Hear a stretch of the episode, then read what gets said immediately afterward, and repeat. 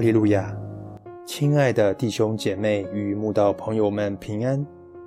今天我们要分享的是《日夜流淌心中的甘泉》这本书中六月二十一日“你曾使我宽广”这篇灵粮。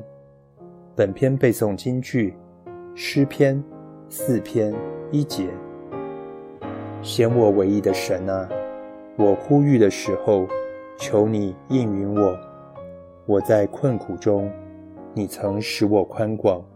现在求你连续我，听我的祷告。大卫在扫罗追杀他的困苦中，体会到神一再使他宽广，因此铭记在心。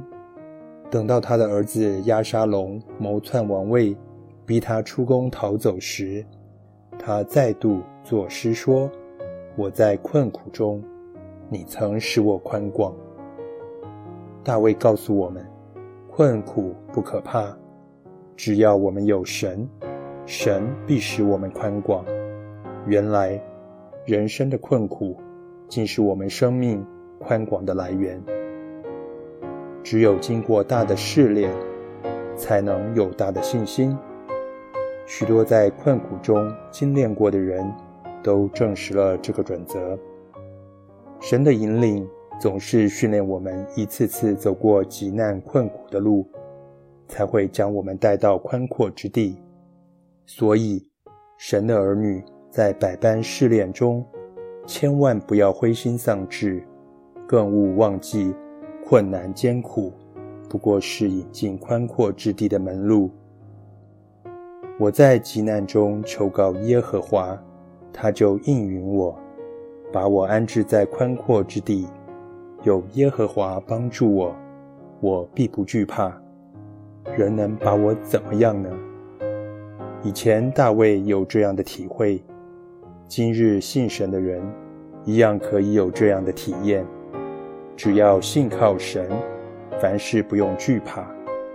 纵使欺压我们的人再嚣张险恶。也不能把我们怎样。约瑟是雅各没有吃过苦的宝贝儿子，脑里存的只有少不更事的天真浪漫，心里想的都是少年的绮丽梦想，眼前所见尽是黄金岁月的美好灿烂，哪里有办法了解真实人生的悲哀困苦？但当他被卖为奴仆后，人用脚镣伤他的脚，又用铁链捆拘他。可怕的脚镣、铁链，竟成为磨练他成长的最佳利器。我们可以肯定地说，如果约瑟不曾做过埃及悲苦的囚犯，断不能成为埃及至高的宰相。谁能想到，曾经捆绑他的铁链，竟引领他颈上戴了宰相的金链？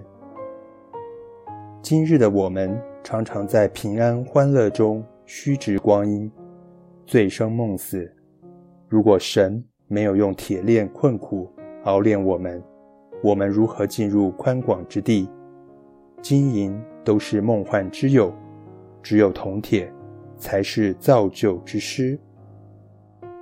哦，让我们不再害怕受苦，因为受苦可以引导我们进入宽阔之地。